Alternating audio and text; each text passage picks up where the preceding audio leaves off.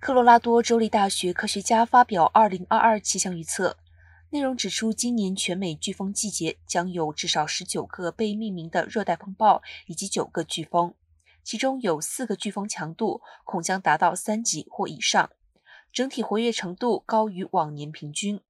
研究人员警告，美国沿海地区以及加勒比海地区的居民应该为今年的飓风季做好准备。大型飓风登陆的可能性高于平均。飓风季节六月正式开始，一直持续到十一月。气候变迁导致全球海洋表面温度上升，海水水温升高可能会形成更大型、更强的飓风。